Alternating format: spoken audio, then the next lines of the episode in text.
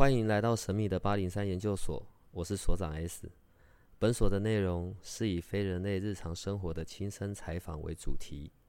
我们有一个不公开的脸书社团，不定期的会有直播与影片的分享。如果你要加入，记得通关密码是 S。欢迎你和我们一起探讨未知的维度空间，以及各种神秘又有趣的内容。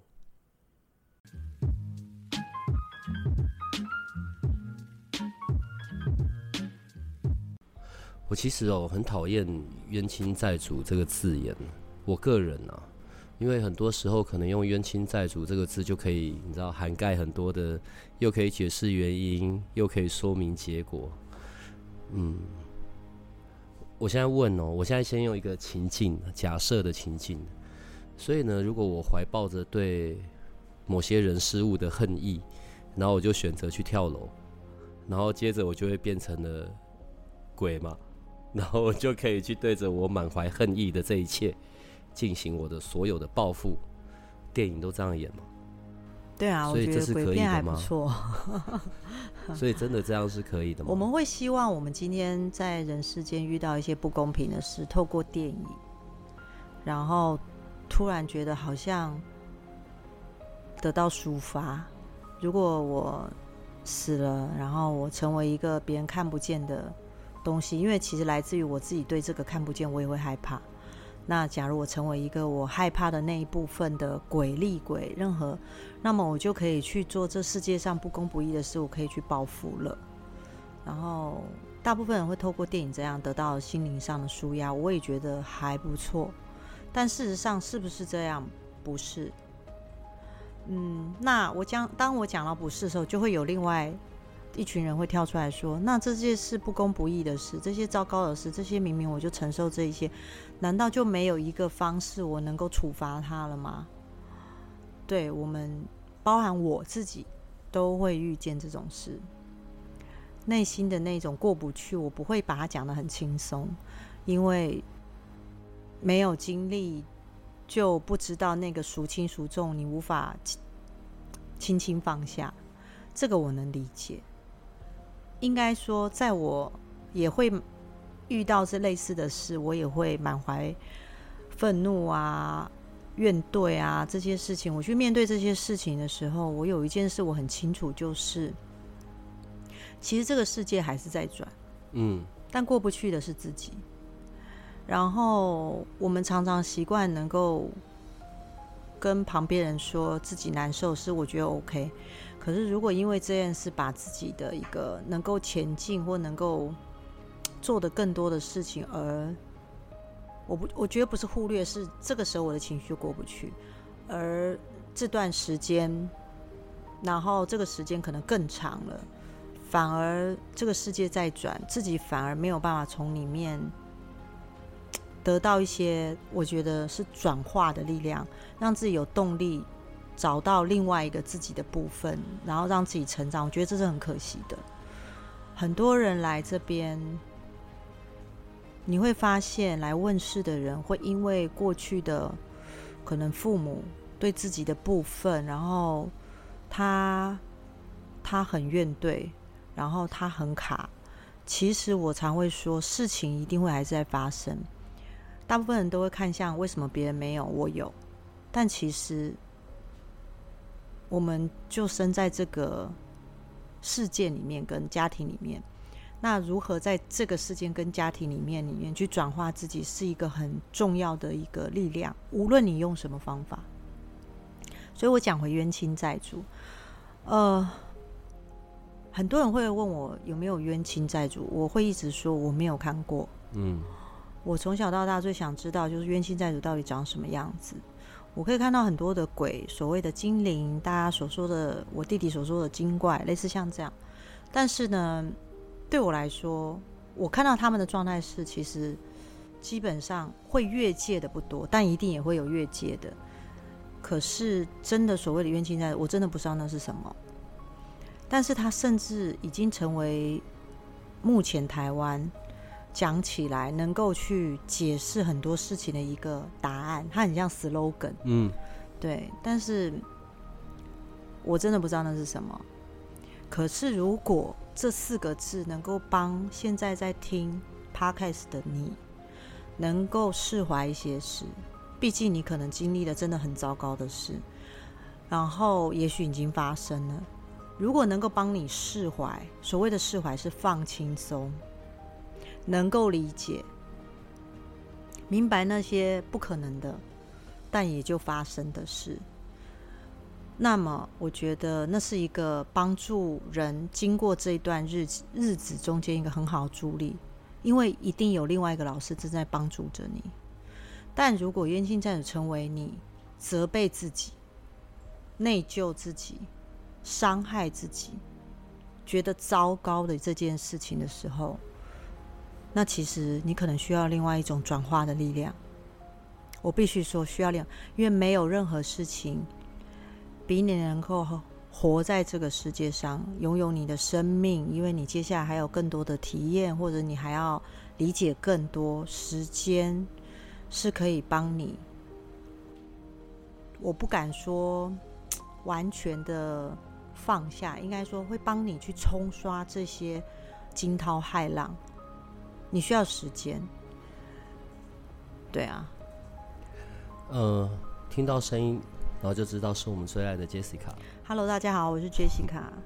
嗯，好是这样子的，呃，从道教的一些道士、法师，然后遇到像自杀的这种情境的时候，譬如说是在房子里面上吊的那种，绑在窗台上面，你知道？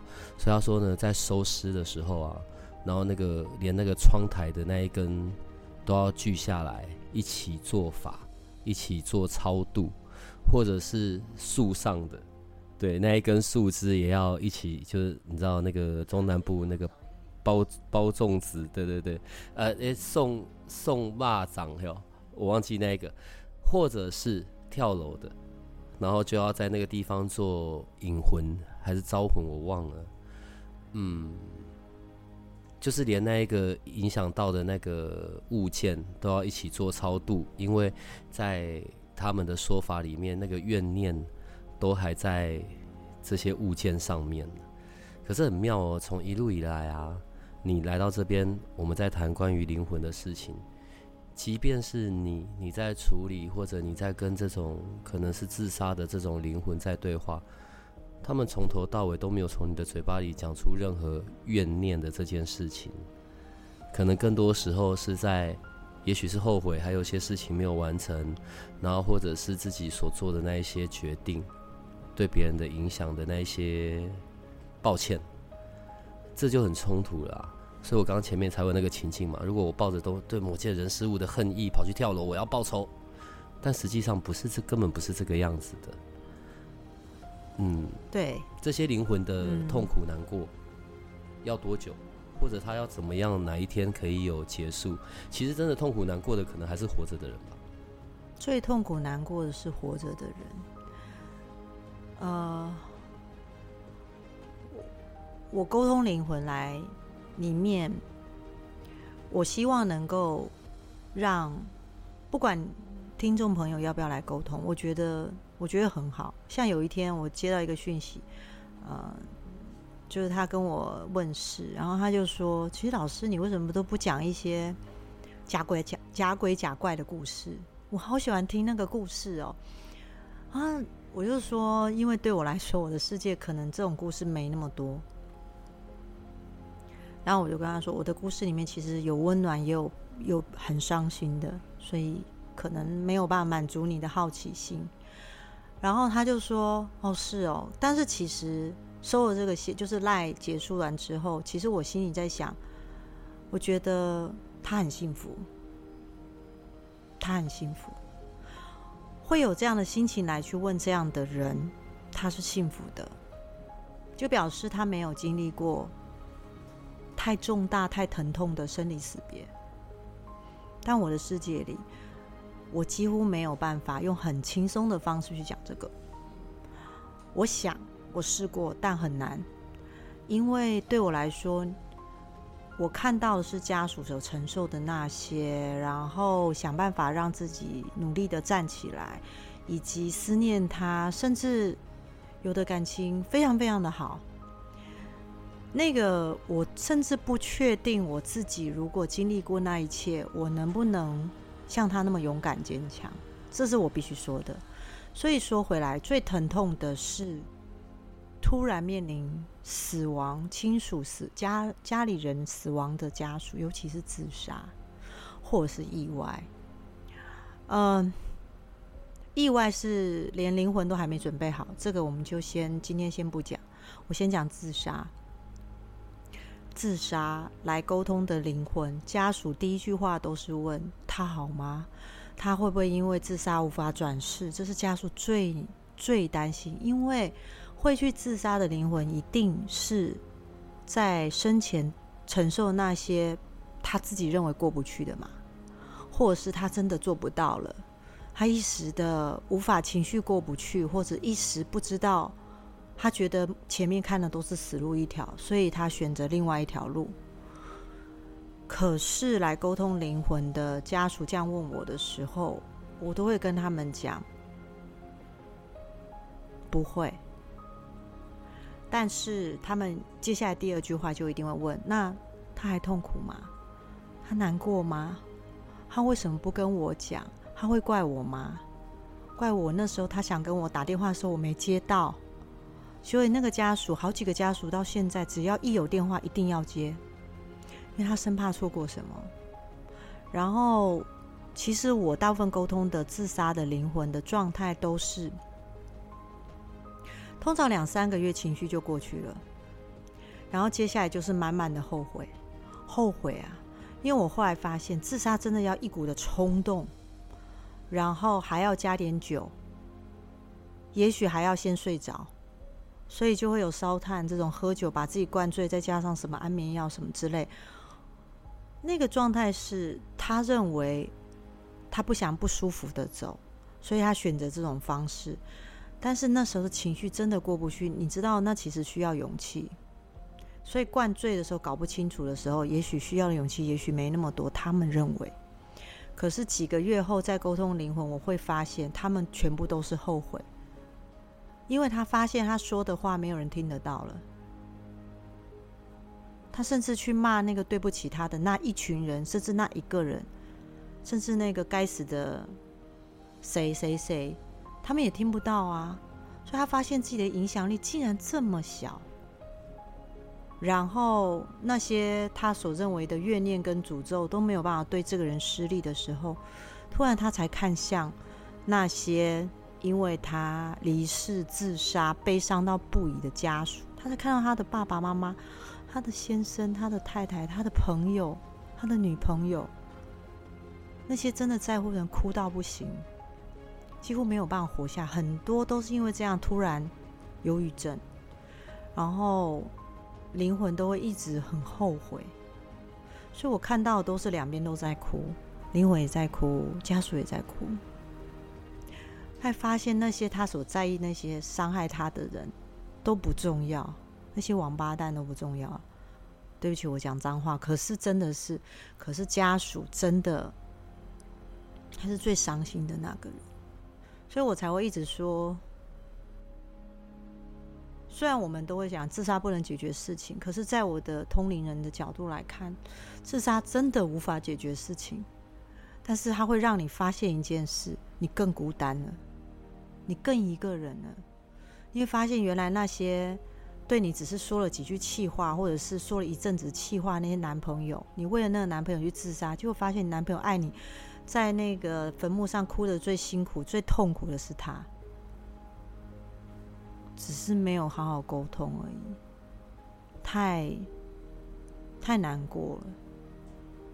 所以有人问我说：“我去沟通这些，我去承受这些情绪，我会不会很难受？”大家别担心我，其实我承受这些痛苦也不过是这些千万分之一而已。最痛苦的其实真的是当事人。所以不要再说什么死亡之后可以去教训，或者是我死了之后我可能就一了百了，我就不看到这些，我不想看到这一切。会后悔的，那个灵魂后悔的程度会比你自杀死亡那个怨念，大概得两个月吧，然后后悔大概好好几十年吧，到现在还在后悔着。你知道，所以这就刚我前面一开始讲，我觉得我不太喜欢那种用冤亲债主这四个字，因为有的时候可能因为活着的人他有他的愧疚，或者是他对于这个离开的人他是有担心的，所以他可能去随便找了个公庙，然后去问了这件事情，然后就讲冤亲债主好了，好吧？可是我觉得这在这个这种言语上面无形的加重。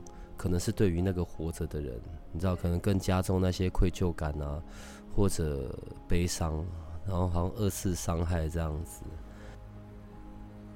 我自己有一个很近的近亲，就是我自己的家人，他从很年轻的时候就开始不抽烟、不喝酒、吃素，虔诚的信仰。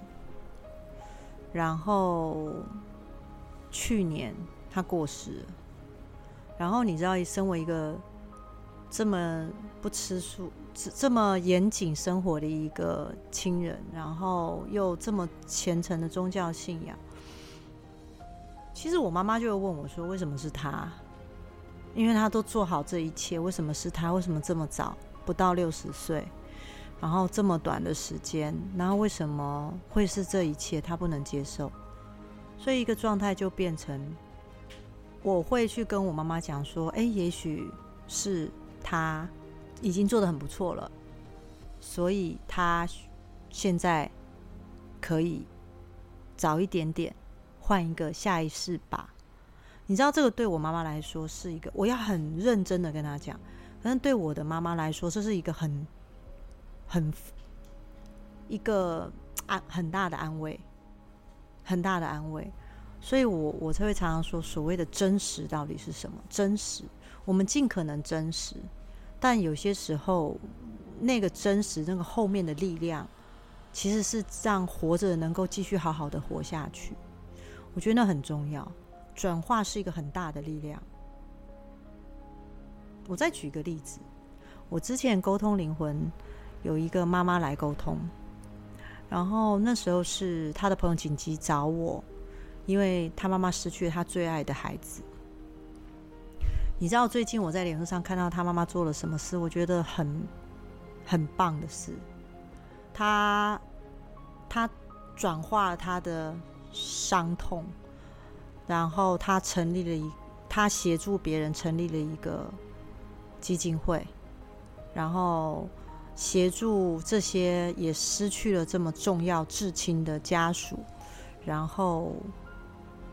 彼此之间能够互相支持，然后它里面有一些 PPT，我做出来连我看我都很感动。里面有医师、有心理师，然后协助这些遗嘱的家属，然后我觉得那个力量真大，他的转化的力量去做这些事，但是他在里面是有不断的说，其实他很伤痛，他一边面对自己的伤痛，一边希望能够把。这个力量转化成协助其他的人，就同时那我觉得这个爱他的其他的家人看到会有不一样的想法。所以我那时候看他们 PPT 有一句话，我觉得我很感动。甚至我他说了一句话说：“你不要告诉我要我放下，因为那不可能放下。当你只是说你要放下，你怎么这么久还没放下？”这句话对我来说是。二次的伤害，对，因为那很难。然后你也不要告诉我要我好好的把他那一部分活下去，因为我宁愿他活回来，他把他那一份好好活。所以我在听到这句话的时候，我觉得这是真的是在经历里面的人才能够理解那个状态，而我能做只是那微不足道的陪伴。我我的想法啦。所以我实在很不喜欢那四个字，对，因为我觉得，就算我们今天在做什么事，也不也无法避免去经历这些生老病死，只是面对这些生老病死，我们用什么样的方式去看它而已。谁都会遇见，我不会因为我这样做我就比较少，不会，还是一样啊。你看，我又把它讲的很乌云密布嘞。我们聊一些愉快的吧。OK OK，好。呃，在你这样一路的过程里面呢，你是从小的时候就已经可以看得到嘛？然后，但你知道，我们还是活在这个世界，你还是要正常的工作，然后，所以你有护理的这些背景，然后在探索的这条道路上，呃，你也曾经跟宗教有关，跟宫庙有关，然后一路来到现在。当然，在现在的这个时空背景里面，呃，我们对于不同层次的空间、不同维度的空间，我们的接受度也都大了，对，而且。重点是，当真的遇到事情有被处理的时候，不信的也都会变成相信了，因为事情的的确确就是有处理了。好，我要问的是，在这样一长串的过程里面，你都没有那一种很自我怀疑的时候，或者是很没有方向的时候。好，我会这样子问，是因为不管是在八零三研究所这边或灵魂事务所这边，我们有时候都会有些听众，他可能也有一样的问题，他也不确定他看到了什么，或者他感受到了什么。你知道，这如果在我们的小时候，我们大概就会被以为是神经病，然后脑袋有问题，要送到医院去绑起来或打针。没有，你一定不敢讲。我觉得就算有那个看得到、感受得到那个能力，都已经被逼到要封起来了吧？就是对啊，不敢说啊。可是，在现在，嗯，我们已经越来越知道，在这整个的维度里面，不是只有人类在，不是只有肉眼可见的这一切在。好，那在你这一大段的这些过程里面，你要怎么去去面对那些可能自己有怀疑的时候或者困惑的时候？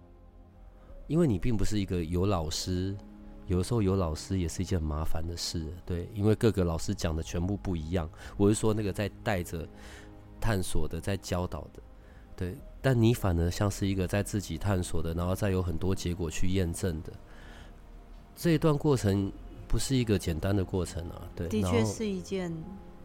好，我没有老师，没有老师，其实跟自己比较逆骨有关。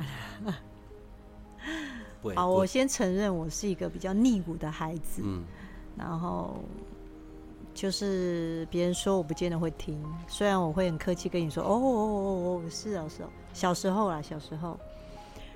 来自于，你知道年轻会猖狂，那个猖狂就是会，你知道年轻会有那种年轻气盛的部分的时候的我，二十几岁的我，然后不是说我通灵会很猖狂，反而刚好相反，就是不通的时候最猖狂，不通的时候最猖狂，通了之后越来越不敢猖狂，连到最后根本就是已经趴下去在地板上，对，类似像这样啊，就是年轻的时候会猖狂。那那个不懂事的那个年代，我有经历过。然后我我我过去有说过，我非常的铁齿，因为来自于可能来自于自己害怕，所以我否定那些事情。然后，所以当我发现我的状态出现的时候，其实我有经过非常恐惧跟慌乱的时候。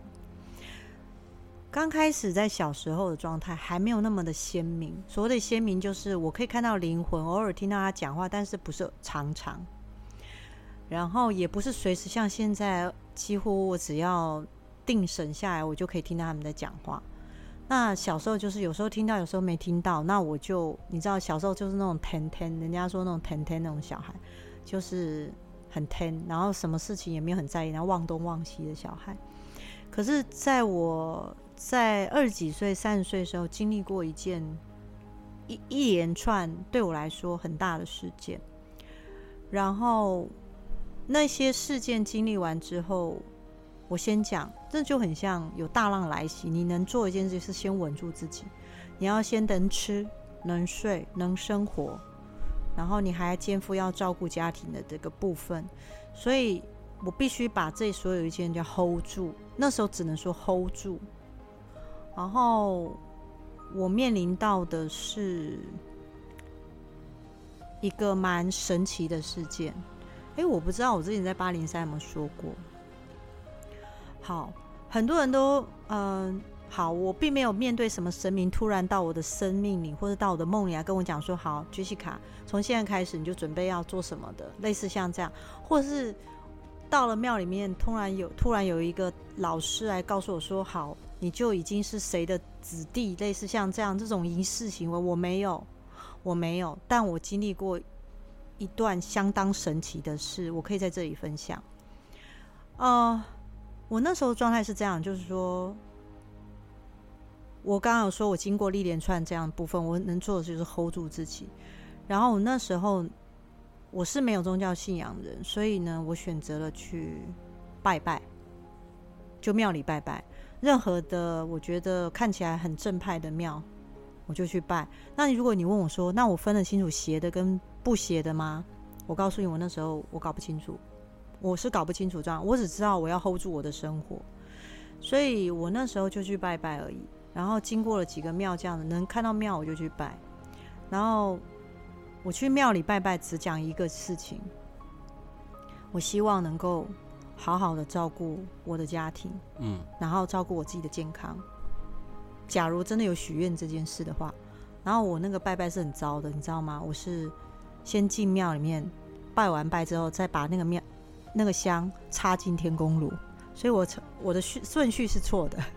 一般人就是要先拜天宫炉，对不对？然后再进去拜里面。我不是，我就是在里面点了香之后，拜完之后插进天宫炉里面，插插进那个炉，因为我觉得香有地方放，所以我还插错，说反正管他，就把它插进去，他他要不要倒就好。然后我就离开了。我是这样拜拜的，我是搞不清楚的，就乱拜一通。我也不知道什么样，反正我就觉得就是这样子。所以我那时候只有做这样许愿，就是说我希望能维护好我的身体、我的健康，然后我能照顾我的家庭。有一天我拜完了，一样我也是这样说，没事嘛，反正就是去晃晃。然后回到家里，晚上睡觉的时候，那我记得那时候是十二点多，然后我睡着，你知道睡着就是睡着了嘛。然后我突然感觉到一阵强光。你知道那个强光就很像那个电线走火，你知道？我不知道大家有没有看过那种高压电电线走火，那种会有火花，很亮，然后会有声音，噼里啪啦的。然后我那天晚上就突然觉得我被这样子强光跟噼里啪啦声音惊醒。然后当我醒来的时候，我发现全世界包含家里人都在打呼，就大家都在睡觉，所以我是做梦。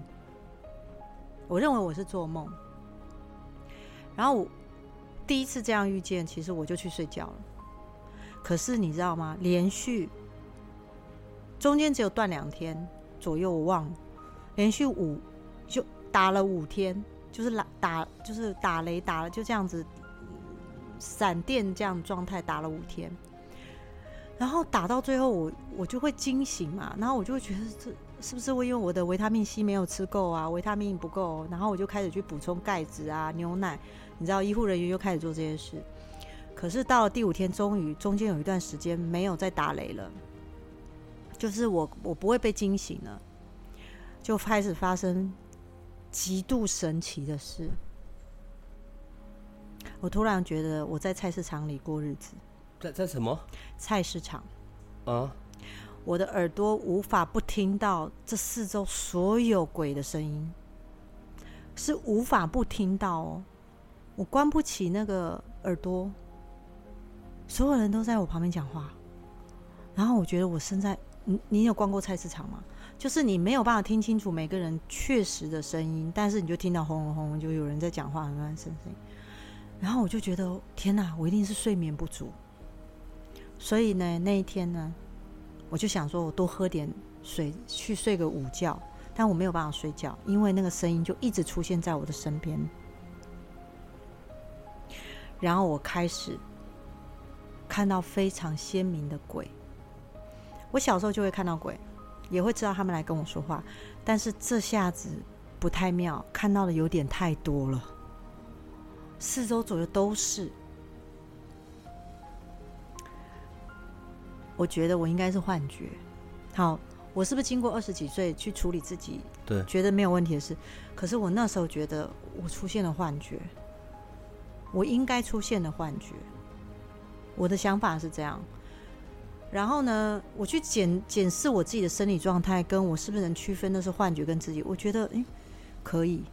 可是呢，我没有办法去阻止他们不跟我讲话。但是我又不想让家里人知道这一部分，所以我那时候只有跟一个我比较亲近的朋友讲说，我觉得有点奇怪，然后我经历过这些事，然后开始看到鬼，不是开始看到鬼，是过去看到那些鬼更鲜明了。然后本来只能看到身体的一部分，竟然连下面脚都看得见。然后看着他们走来走去，有的理我，有的不理我。然后我觉得这个世界太热闹了。然后不是只有看到鬼，其他其实那时候看的比较模糊的那些所谓的，可能大家认为的光啊、精怪那些，突然变得你知道，就就很像。电影荧幕已经放的非常清楚，然后它的微聚焦调的算清楚的一个状态，我觉得对我来说太多了。所以你问我那时候恐不恐惧？我跟你讲，我吓坏了。我我不要这样的生活，因为我还有家里人要照顾，我吓坏了。所以我那时候唯一能做的一件事情，就是再去拜拜，因为我不知道该怎么办啊。嗯。跟他们讲说不要开玩笑了，对啊，这个不是我要做的事。然后我跟他说，我就跟随便一个神，随随便神，我说随便一个神，就跟他们讲说，虽然神本来就会跟我讲话，我刚刚我就现在变我单一跟他们讲说，你们不要开玩笑，这个世界我没有想要做这件事，这不是我想做的事，我我还有家里，我还有我的事要做，然后我希望能够维持正常的生活。你们如果要找别人，你去找别人。然后我我不想要做这些事。你看我那时候的想法是这样哦，可是你知道很不妙。但我这样一直去讲的时候，就突然有讯息下来，而且那个讯息非常的清楚，就是当时我告诉你，他很清楚的告诉我了某某某神，我不是有告诉过你，他有告诉我好。然后接下来就是告诉我说，呃。但是他不是告诉我，他可以告诉我一些 key word，但是他告诉我一些事情，就是说他没有表明他是谁，他只有告诉我说，我即将要做这样的事情，然后要独自完成将近十年，等到我四十几岁以后，会有人来帮我完成这些事。然后我就跟他说，那我到底要完成什么事？他说要让我这样的能力去展现，让这个世界的事情知道。其实，可能的实相可能是什么？你知道，那对我来说，我只能想关我屁事啊！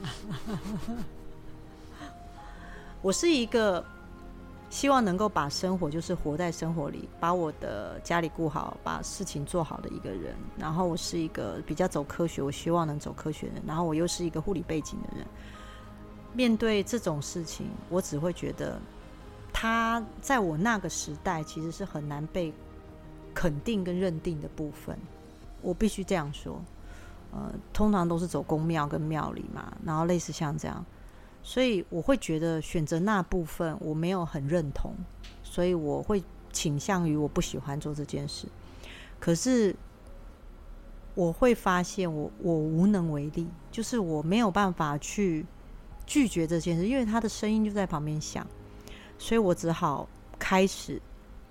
我从二十几岁跟人家沟通，就沟通跟灵魂说话，到我那时候就想说，我正式的去讲，因为看得很清楚，又听得很清楚，干脆就找了一个朋友跟他说，我看到你爸爸在你后面。然后我发现我沟通灵魂的那个状态，简直是跟之前沟通灵魂状态有天差地别的精准。不要说你害怕，我在沟通完之后，我回家都发抖。天哪，我在跟鬼说话哎！我会不会害怕？我会。但是，我觉得我那个朋友对我来说的影响力很大。他告诉我，我不要去拒绝这些事，应该要多找需要的人，去确定这件事情到底是我自己幻想的。还是那是真的？他跟我讲，你有没有想过，如果是真的，那这些不能够跟自己爱的人的家属，终于能够跟他们说话，那对他们说是一件多珍贵的一件事。他这句话的影响对我来说很大。后来我才知道，我这朋友是显示者。OK，我就真的按照他的，他也真的找很多人来过来让我练习也好。然后每一次的练习，别人都是带着半信半疑的心，然后又哭得稀里哗啦的走。我在里面看到了我的价值，我的价值，而不是那些鬼灵魂告诉我的或神告诉我的那些，我不知道那是什么啦。然后一个传一个，一个传一个，我在里面看到了我能做的。是那些人的 feedback 支持我能够一路做到现在，一路哦。所以那个支持那个 feedback 很重要，每个人都会告诉我，我觉得你应该要继续做下去。我真的觉得你做这件事很有意义。他真的是我弟弟，他是我哥哥，他是我爸爸，没错，他是我妈妈，所以我才一路这样做过来。我觉得最恐怖的可能不是要面对那一些灵魂或者那些鬼的那些互动。对，如果是我在旁边看，我觉得最恐怖的是，可能是人们的不信任，然后或者是要来之前的那种半信半疑，然后甚至那种踢馆啊、挑衅。我说比较像那个样子的。好，可是到一旦真的开始进行了，我们也看过太多回馈了嘛。然后不管是对灵魂事务所那边，然后他们来做这件事情，他们对外的那些。回馈又都是很令人感到感到温暖。我知道有时候你也很感动，对不对？我会跟你 feedback 说，哇，今天有个人来跟我们说，因为我们的 podcast，然后他他选择不自杀了，因为他发现自杀没用。一个，另外就是说，哦，原来原来，甚至他很开心的跟我说，哦，我现在明白了，那就是我们身体燃烧完之后的。那算废弃物吗？我说 是不能这样讲，就是说，只能说他他看这个生死是有另外一种角度跟眼光，甚至看待自己的人生，说对他告诉我，我的人生应该要多理解、多体验一些事情。然后他我知道他还是在我身边的，那我要好好的注意自己的健康，好好的吃跟睡。反正终究在未来，这些离开我们的人，我们还是会再遇到。你的 p 开始帮很多人。哎，不要这样说啦！我觉得就是，你知道，呃，在探索这些肉眼不太可见的，嗯，的事件。可是问题又有太多的实证，是很多我们的研究生、我们的听众，他就真的有去遭遇过的。好，再回到你这身上。当你经历了这一大段过程，然后你知道，这就是你在这一世的使命、天命。你知道我们现在讲的天命，跟那一种可能公庙在讲的天命，就是你来你要为某个神明做服务，哇啦哇啦。我我我在说的不是那一块，我指的是在个人实现上面，然后又可以对这个世界有一些贡献的这种使命、这种天命。其实发掘自己的天命，你可以审视自己啊。嗯，问题是那是你啊。我的意思是一般人。要怎么可以去找得到这件事呢？我上次问是有人这样问，说我想要知道我的天命，我现在不知道我的天命是什么，那我要用什么什么方式能够发掘自己的天命？我觉得他是一个很好的问题，我可以把我跟他讲那一部分在这里分享。如何发现你的天命？先说，你一定不知道你自己的天命是什么，这是前提嘛？所以。你去审视，在你的生活里，在你过去生活，或者在你现在，有什么事情是你在做的时候，你可以不吃不睡，或是无论在你状态好或不好的时候，你都会想到你想要完成这件事。然后它可能不是一个单一事件，它可能是一个信念、一个想法、一个概念、一个精神。然后它感觉上好像就是生在你的体内。你无法忽略它，或三普时它就会冒出来跟你说话，那个其实就是你的天命。而这个天命所衍生出来的所有包围的这些以生天命来做延伸的这些事件，它就是你这个天命一个信念、一个概念、一个状态所衍生出来的。所以天命不见得是一件事，它很可能是你的一个精神，或者是你的好几个精神，或者是你的某些信念所累积叠加出来的、显化出来的某件事、某句话、某本书、某个人。所以，当你回头发现，你无论在什么时候，你都会去做这件事，都会有动力去做这件事。其实，它就是你诞生在这个世界上，你的天命。这个天命呢，这个我该完成的使命，我该做的事，它跟我的前世有关，所以是有关的。对它，甚至很多都是根深蒂固。有点好，我现在脑袋转不过来。好，先不要讲前世，先讲这一世。你可能在环境里，虽然同一个环境招出来的兄弟姐妹，可是他们走的路可能就会不同。在你体内能够跟你的环境里，我们讲说，哎，你对这件事有共鸣。比如说，你的父亲做了什么事，你看见了，可能你的兄弟姐妹没有感觉，可是你就觉得对。也许你父母亲说了一句话，你的朋友说了一句话，或者是你的老师，或者你过去发生的一件事，也许是好事，也许不好的事，引发你看待这件事情不一样的想法，然后慢慢的，它可能被你打磨、淬炼成。你能分享的部分，或者是你能引导、指导别人这一部分，你所经历过的环境，你曾经承受的工作，或者是你曾经承担那些责任，在里面学习遇到的那些人，你看到那些，慢慢的拼凑你完整的一个天命的一个，可能是我不能说全貌，因为你的生命还没结束，但就是有些东西，就是跟你体内某些你血液里面的某些 DNA 是共鸣的。所以先不要讲什么所谓前世今生，我们那太远了。对啊。可是在这去找到的过程，呃，好，人的生命是有限的，那可能有些人很快就顺应着，嗯，他的这个天命，他的这个使命在走。可有些人可能要找很久很久，哎，这这这怎么办啊？有什么方式是可以加快他的显化，他的出现？就刚才那段话。可以让你回去去过滤掉，你先剥掉那些杂事，再剥掉那些别人说你的事，再剥掉那些你难受的不难受那些事情剥掉。有什么事情是你会发现你做起来特别有动力，你不吃不睡也想做，或者是你累的时候也想做，你辛苦你也想做，你会忍不住想要去做这些事，它就活在你的身上。你只要投注一点关注力在他那边，投注一点点，你就可以发光哎。但他已经可能被你忽略了很久，但他随时都伴随着你，一直都没离开过。如果他是真的我应该要做的事，如果他就是我的使命功课，对，所以我已经在这一个路上了，我已经正在进行中了。对，只是你有没有看见他？我就。照道理而言，那我在做这件事情，我就应该不会有，呃，悲伤、痛苦、难过，或者是很难进行，它一定就会进行的很顺利。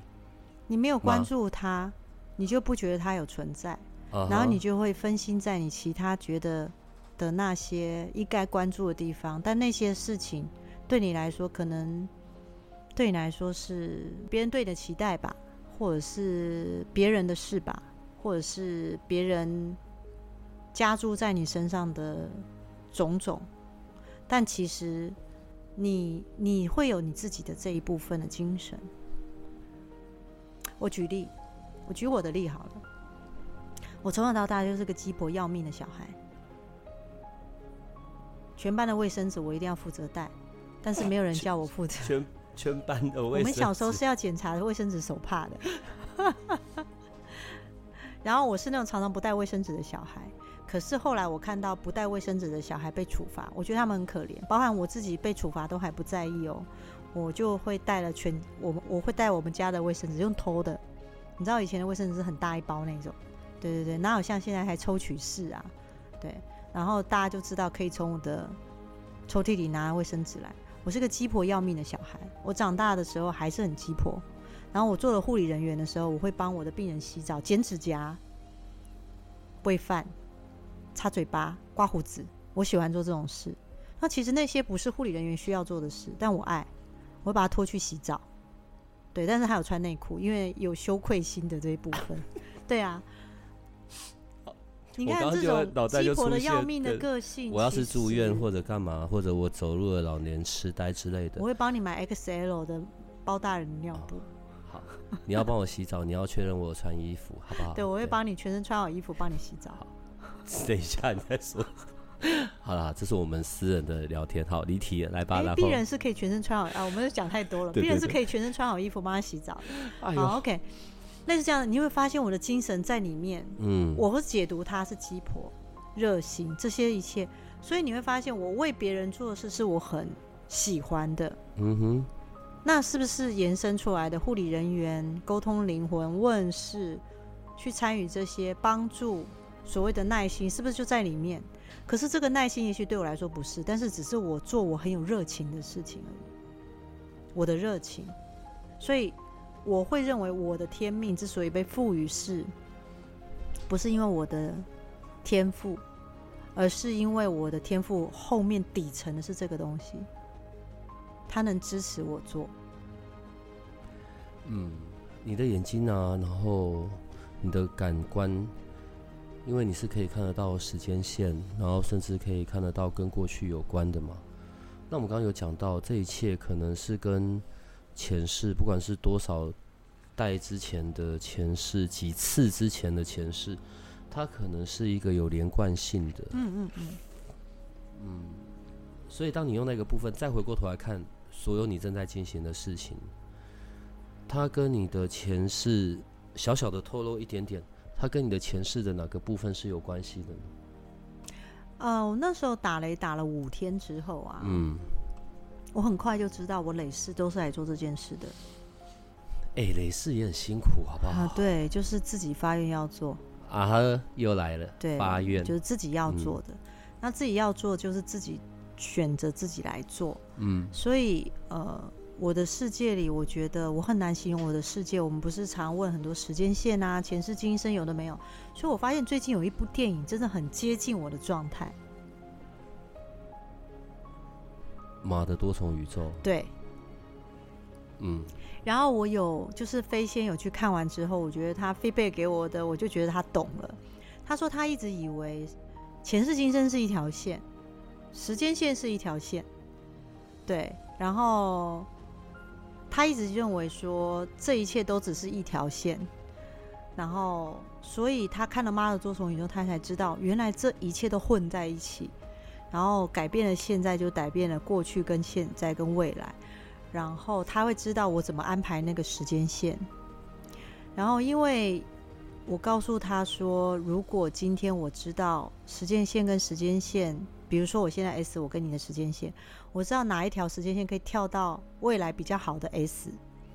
那那那条时间线如果距离我很近，那能做的事就是我买一碗红豆汤，在今天这个时间出现在 S 的桌上，就跳跃到那个时间线，我就会去买这个红豆汤，但不用喝，不用吃。所以他那个电影所形容的那条时间线。呃，什么看到那个多重宇宙的状态，其实很接近我在运用时间线的方式。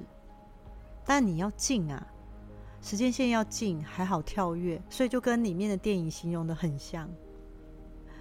太远了，跳不过去。